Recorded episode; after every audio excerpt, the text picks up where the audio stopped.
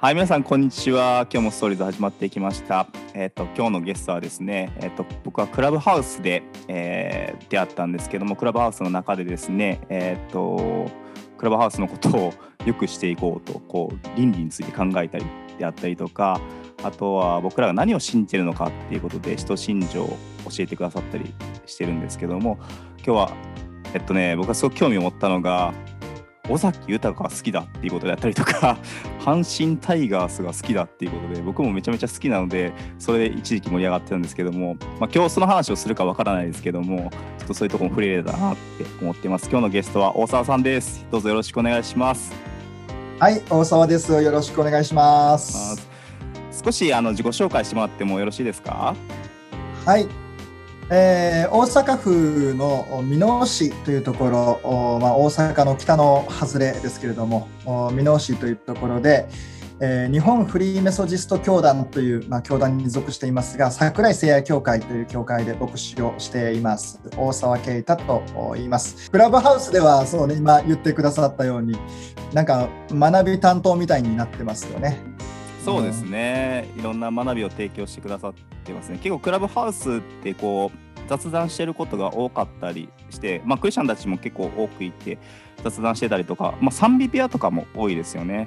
まあ、その中でねあのまあ、いろんな僕先生方もおられる中で大沢先生はこうさっき言ったようにこう使徒信条の学びとか主の祈りの学びだったりとか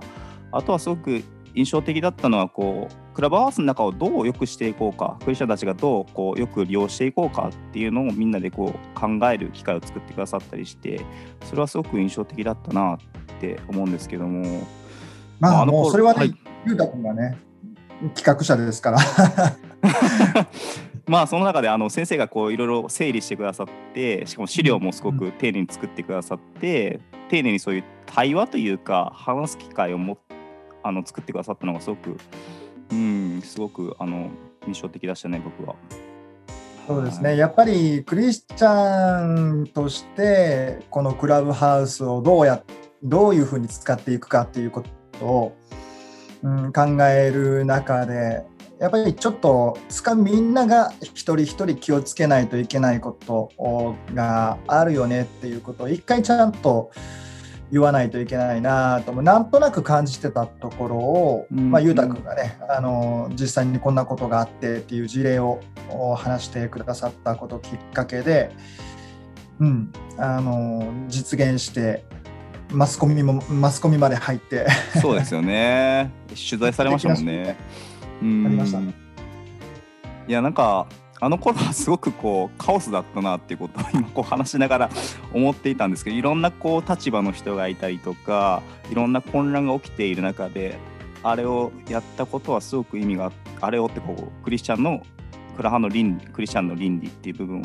みんなで話し合って共少し共通認識を持ってたっていうことはすごくあの時代、まあ、まだ数ヶ月前なんですけども言うてもあのあねすごく良かったなって思ってますね。なんかこう僕がすごくそれをやりたいなというかあの先生に提案したのがこ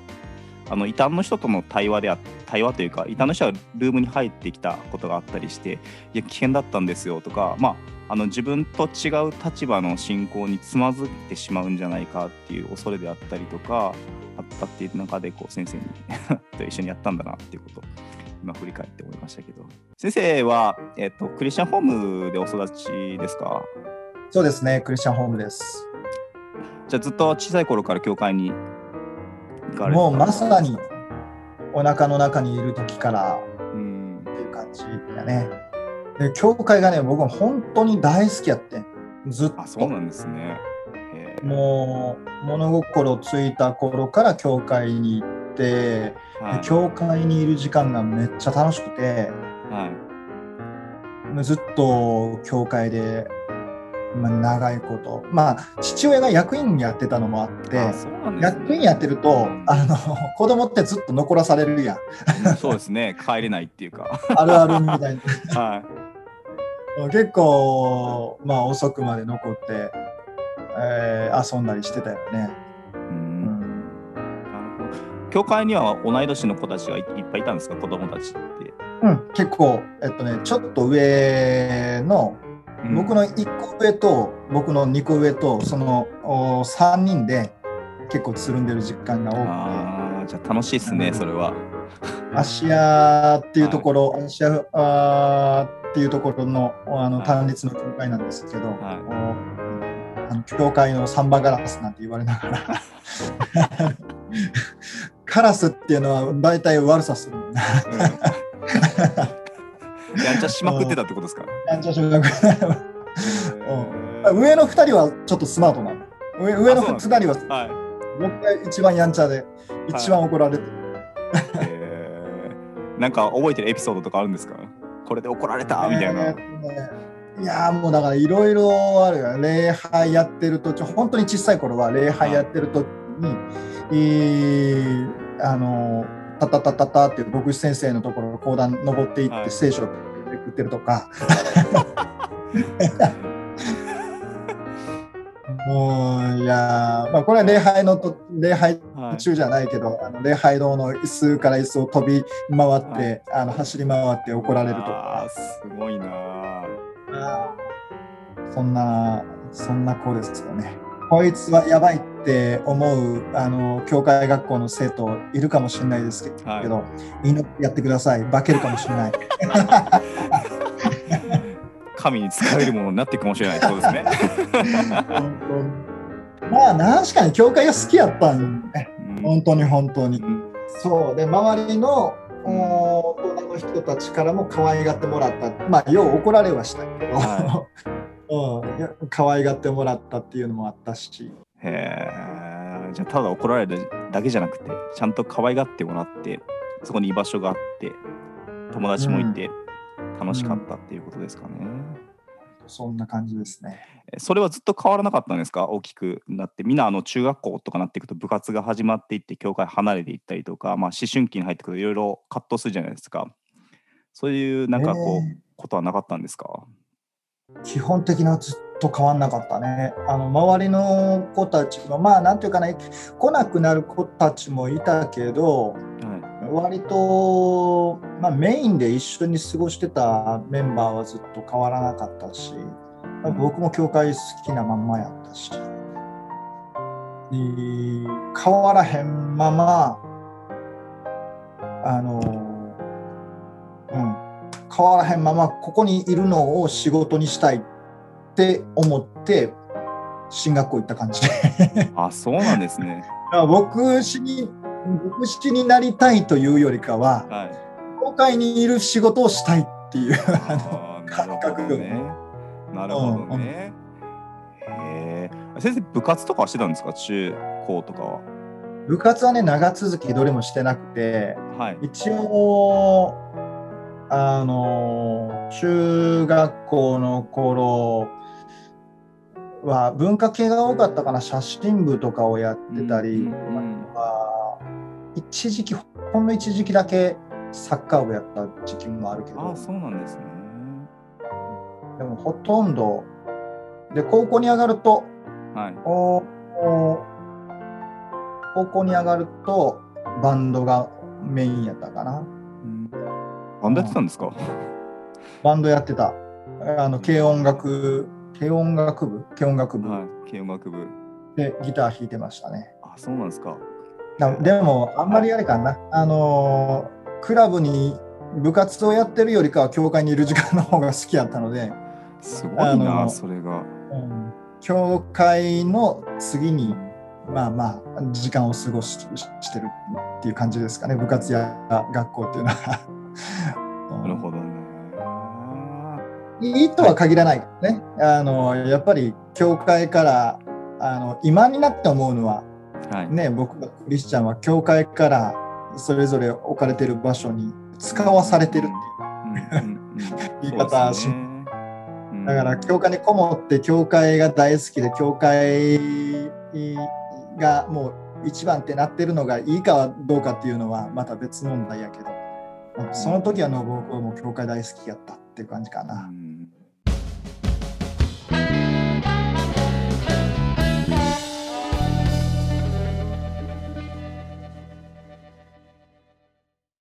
いつ受選はされたんですか？えっとね洗礼を受けたのは高校1年生のイースター7月12日で、まあ、ただね、あのそんな感じやからもう小さい時から教会には行ってたし、はい、教会大好きやったし、はい、まあなんていうかなあの教会学校でイエス様の話もよく聞いて、えー、なんかあの質問教会学校で質問されたら一番に手を挙げて答えるあの、はい、生徒やったり、はいあのまあ、それなりになんていうかな聞かれたら答えるぐらいの、うんうん、おあうん、聖書のこともなんとなくは分かってたし、はい。えー、そんなんなのであのなんていうかあんまりまあクリスチャンあるあるなのかもしれないですけど、はい、あのはっきり感動があって明確な形式があって洗礼を受けたという感じではないんですよね。はい。うん、あの中学校3年生のある日に、はい、牧師先生が、はい、あ礼拝終わった後午後にね、はい、あの僕が遊んでたところに「圭太君ちょっとちょっと」って言って、手招きして、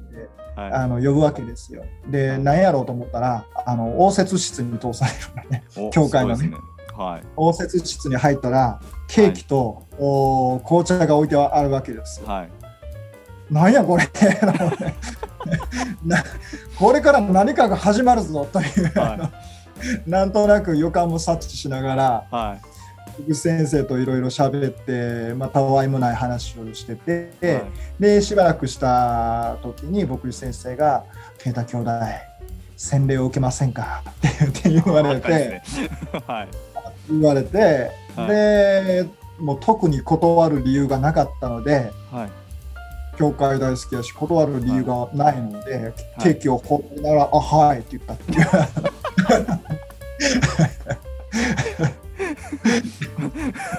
なるほど、こんな感じですよね。あそうですね。だからもうそれでまあ洗礼の準備会なんかもしたりして、うん、でまあちょうど。そこからのタイミングであのイースターがいい時期だよねっていうことで、うん、えー、高校1年生に上がったばっかりのイースター4月12日に洗礼を受けた。でもね次の日から何かが変わったっていうような感覚はもう全くないよね。なるほど、ね、ケーキだケーキだから。ケーキだから。ね300円ものの300円ぐらいであの洗礼者1人釣れるわけだからね。いやいやこんな牧師がこんな言い方したらあかんけど。本当に。でもねあの神様ちゃんとしてるなっていうのはここから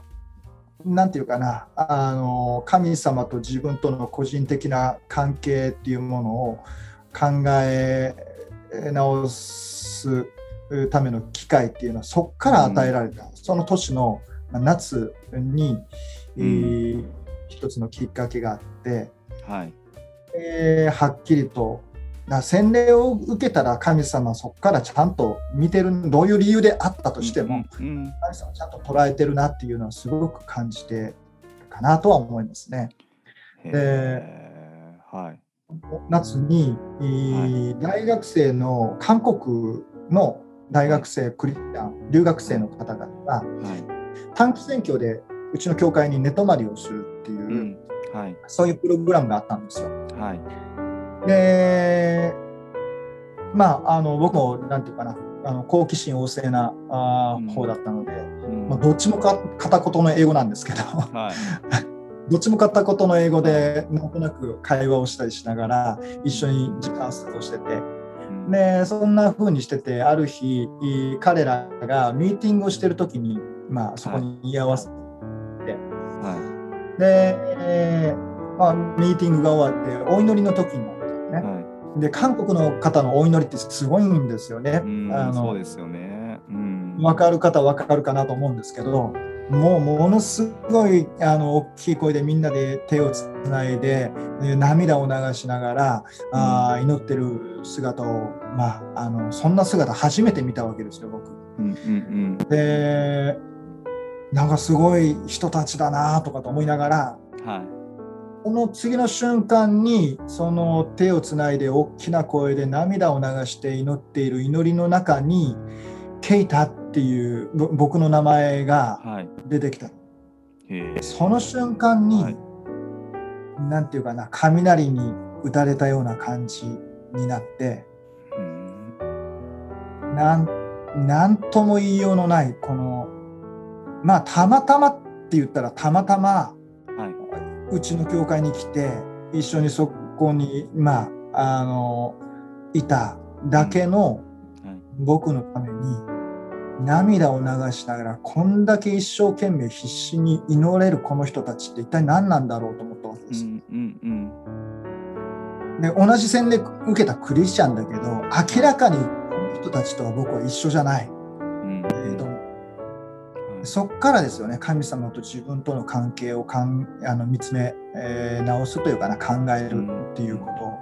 あのし始めて、えー、教会の祈祷会とかにも行ったりしたし、まあ、教会の奉仕とかも積極的に、まあ、できることをやらせてもらったりして、はい、そこから何て言うかな教会生活っていうのははっきり変わったかなとは思いますね。へなるほどその韓国人のあの選挙短期選挙の子たちとの出会いっていうのはすごく大きかったんですね先生のこう信仰に与える影響っていうのは。大きかったですね。大きかった。すごいでも洗礼を受けたすぐ直後って感じですよね、その夏っていうのは春にそうそう、だ春にイ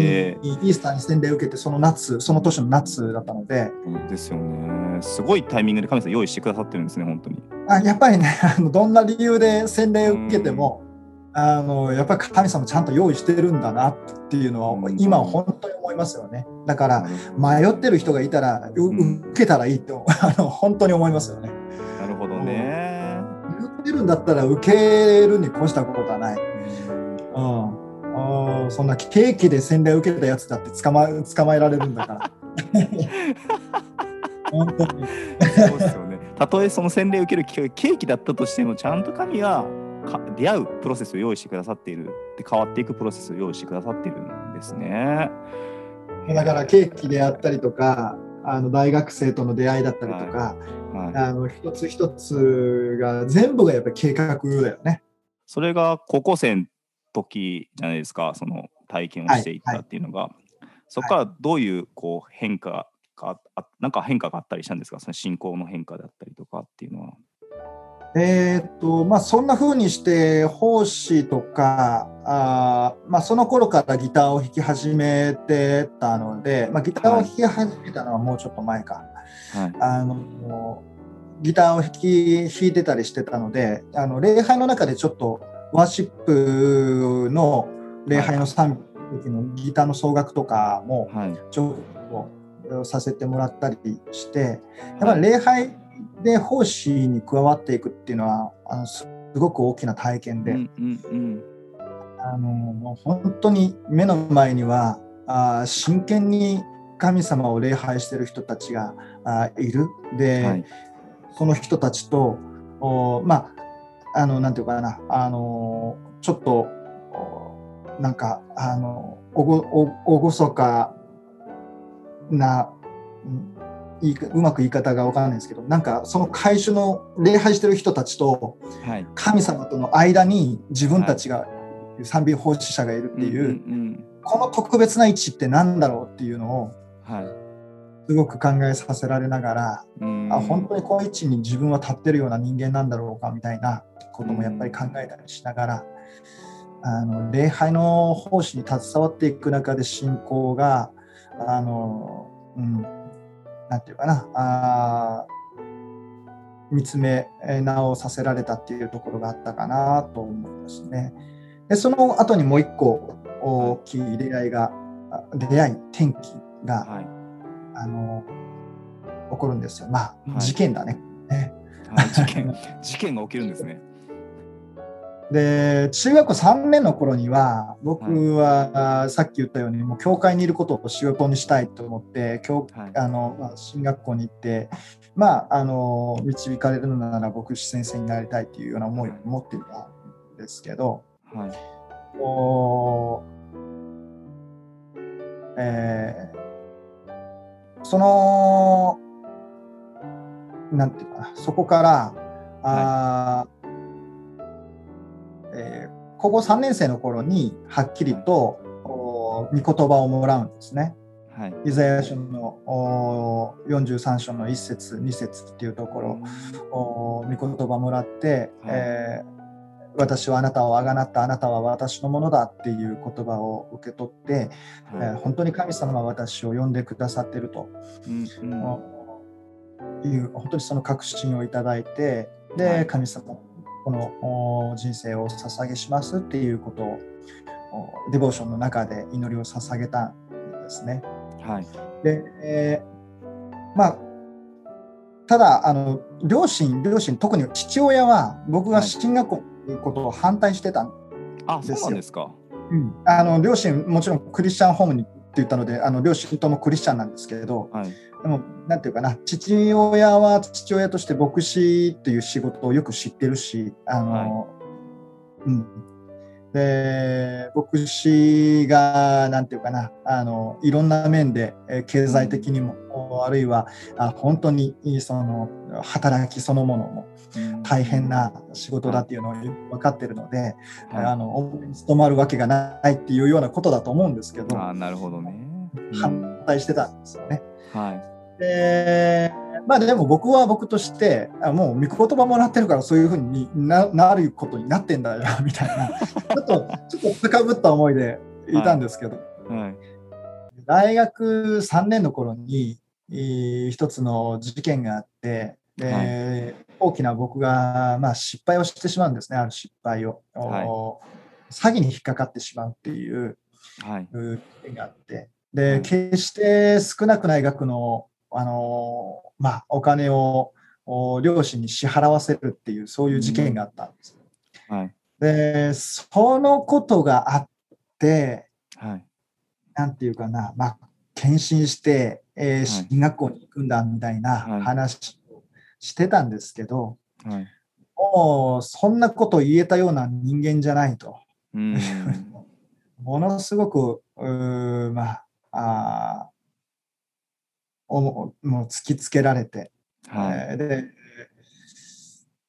本当にもう神様のまために人生を捧げますなんて、えーはい言えるような人間じゃないっていううんのを本当に痛感して、はいで、まあ、その献身の思いも、おもう本当に神様におお返ししたっていうかね、あ諦めるというか、はい。あのそういう思いになりましたようね。んでもうあのまさか大学3年の終わり頃になって就職活動を始めるみたいな あのおもうみんなからちょっと遅れてあの、就職活動を始めるみたいなそんなことでしたけど、はい。えーでまあそそんなところそんな中でも奉仕って、教会の奉仕って残念ながら順番で回ってくるんそうですよですよね。ね。回ってきますよね。関係そのそうなんですよ個人の事情全く考慮されることなくそうですよね。あのルーティーンで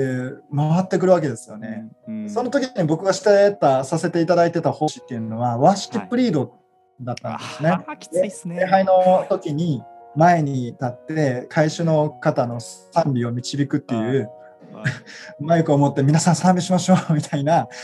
あのリードを取る奉仕がもうこれだけはできるはずがないと思ってうんうて、んこんなの自分がやっていいはずがないと思いながら、うん。うんでもなんていうかなそんなことをあのやっぱり今回あの下ろさせてくださいっていう度胸もなくは どんどんどんどんその日が近づいてきながらい。はい。あーで、まあ、マイクを持つ日が来るわけですよね。はい。で時間になってワーシップの時間になって、えーマイクを握らせていただいて前に立ってでバンドの方々と一緒にですねでまああのみみんなは礼拝モードになってる。うん。でうちの両親はあいつもの固定席にあの座ってる。かあの彼らの固定席は礼拝の時の列の一番前なんですよ。なんでこんな時に一番前に座ってんだ。今日だけは後ろでいいだろうと思いながら。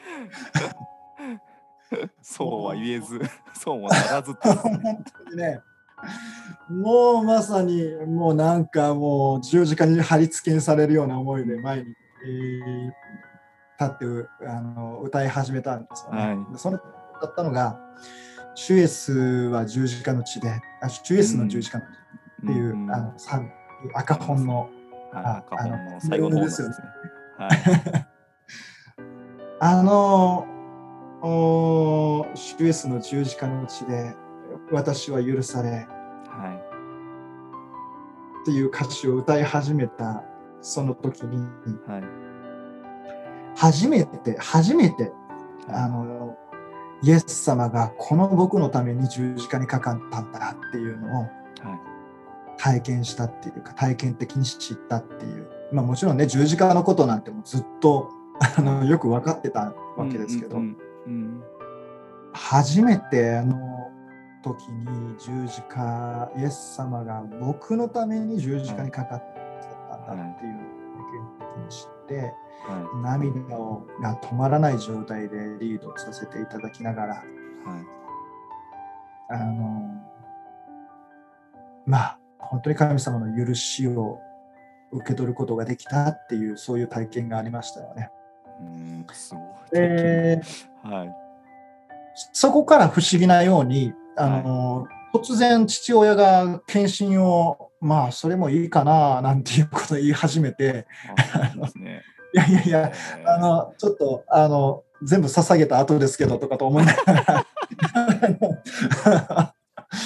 でもそこからもう一回祈り始めて、はい。はい。えーその後にまたちゃんとね同じ御言葉が与えられる機会があってあ、そうなのんですね。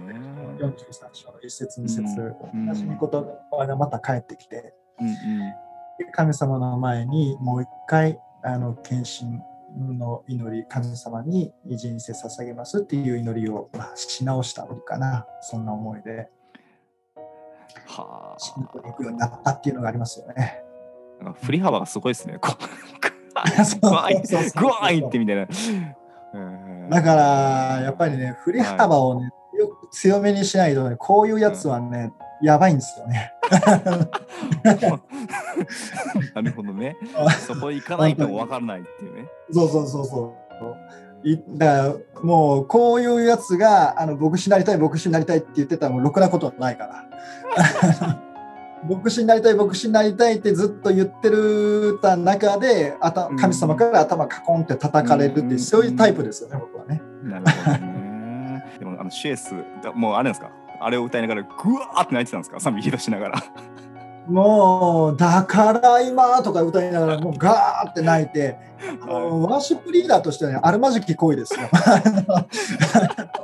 ワーシップリーダーは、ね、結構クールさが求められる働きなのでそうですよね。あの涙を流しながらワーシップリーダーっていうのはあんまり褒められたもんじゃないですけど、うんまあその時はもう仕方ないですよね本当にねそうですよね。もうリードできない状態ですね、それ。リードできないく繰り返しとかね。全然考えられないようになってる感じですけどね。うん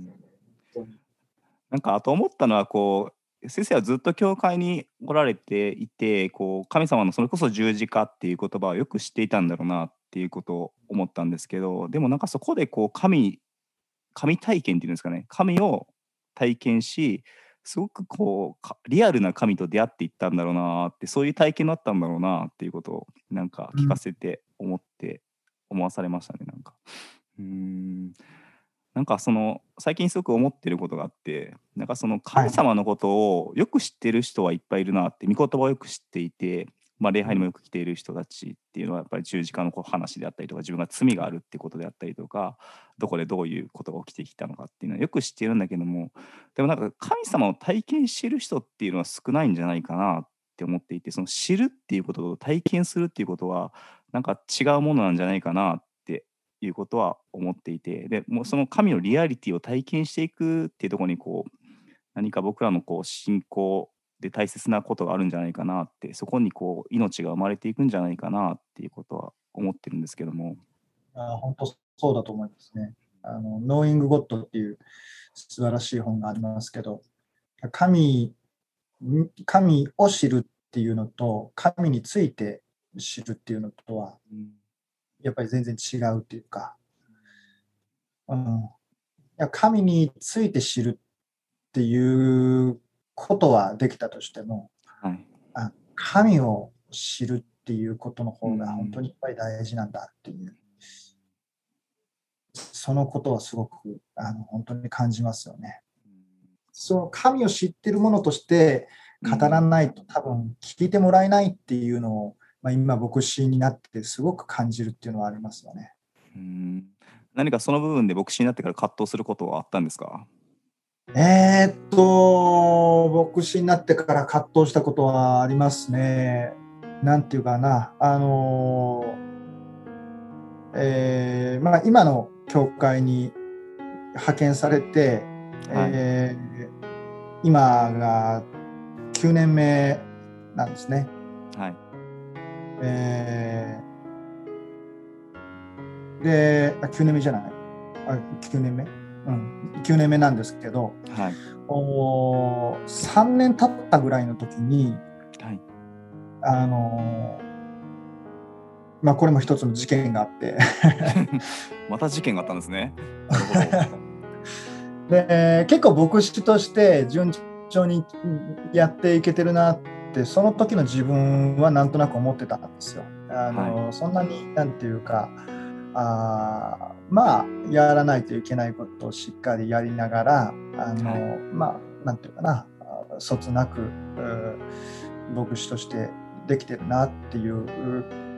感覚は持ってたんですけど、はい、その3年経ったぐらい経ったある日の役員会の中で、はい、まあ、あの突然にして僕がはい、僕の牧師としての働き方が間違ってるっていうようなことを役員の中の何人かの方が、はい、あの言わ指摘一斉に指摘されたっていうことがあって、はい、あの小出しに言ってよとかとは思うんだけど。確かにそうですよね、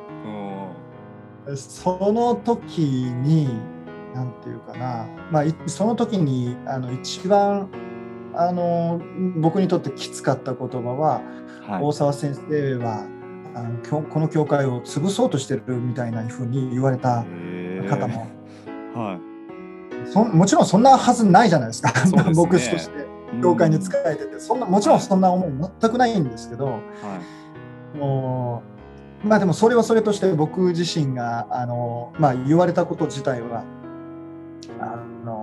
本当に受け止めなければならない。まあ、要は何て言うかな、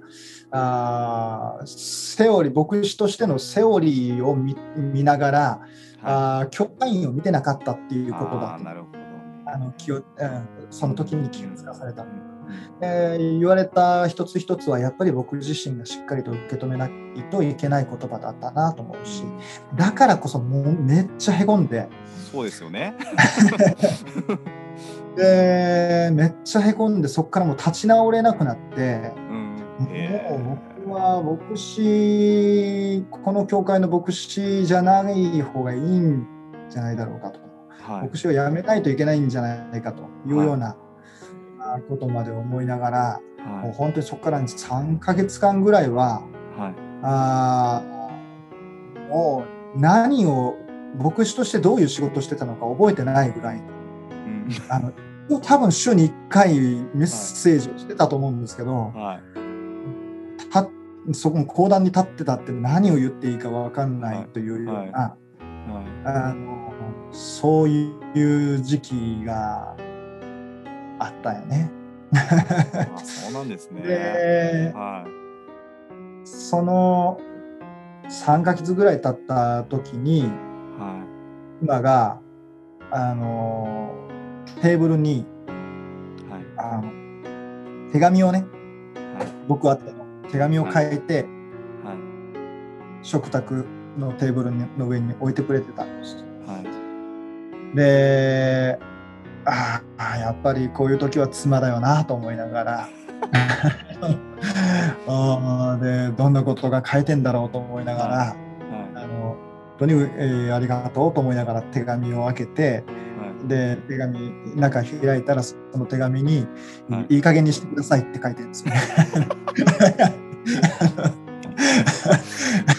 いい加減にしてください。家族、はい、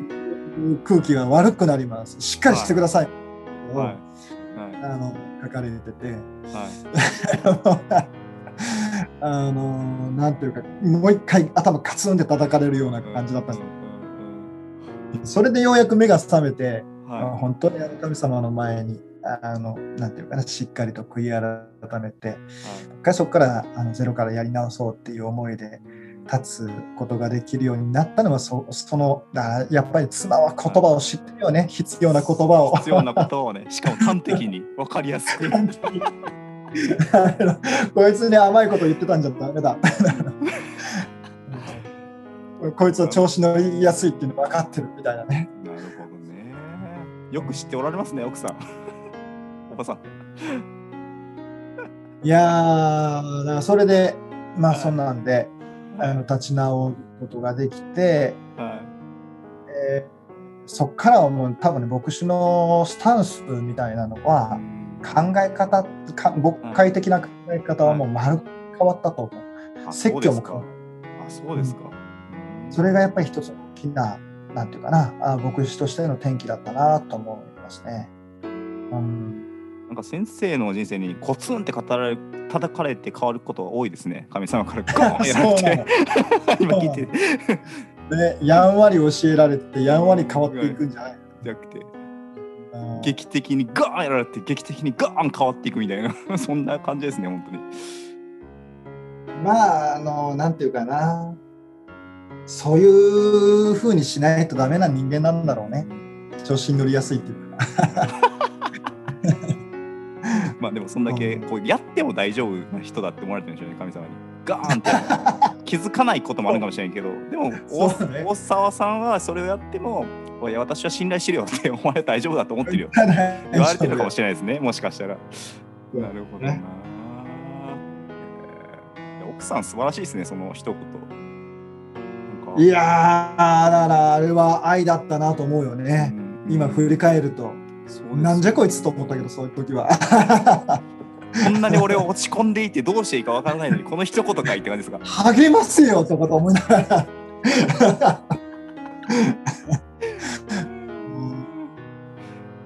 当面白いな。でもあれですかやっぱりその時に奥さんがいてよかったなっていうことを実感されたんですか？一人じゃやっぱ立てなかったなっていう感じでしたいやまあでも妻がいないとっていうのもずっと感じてたですそうなんですか、うん、妻はもうずっと感謝指導し、えー、ですね、妻ないと僕はないっていうのは本当に思います。どういう時に感じますか？その奥さんがいてよかったなって、妻がいてよかったなって。うん、なんていうかな、その神様から許されてる、愛されてる、受け入れられてるっていうのは、もちろんあるっていうのが前提で、はい、あのでも何て言うかなあのそれを具現化っていうとちょっと妻に 嫌がられるかもしれないけど、はい、でもやっぱり僕のことをあの認めて受け入れてもちろん言うことは言うんだけど、うんうん、一緒にいてくれてるっていうのはあの本当に感謝だなと思うし、うん、えーまあ、あの妻あってっていうところは思いは強いですね。本当に。はい皆さんどうだったでしょうか？今日は大沢先生の話を、えー、聞いてきました。少し長いのでですね、えーと、前半と後半に分けたいなと思っていて前半はですね大沢先生がどのように救われていったのかであったりとかまた牧師になってからの葛藤また奥さんの一言ですよねを果たしてくださいましたで後半はですね、えー、とまた違う回に分けたいなと思ってるんですけれども、えー、と結婚の話であったりとかまた小沢先生はですね尾崎豊のことがすごく大好きなので、まあ、僕も大好きなんですけども尾崎豊についての思いなどを語ってくださってますので、まあ、牧師が尾崎豊を語るっていうのはすごく面白いかなって思ってます。ぜひぜひ後半も期待して、えー、聞いてください。では前半分これで終わります。さようなら。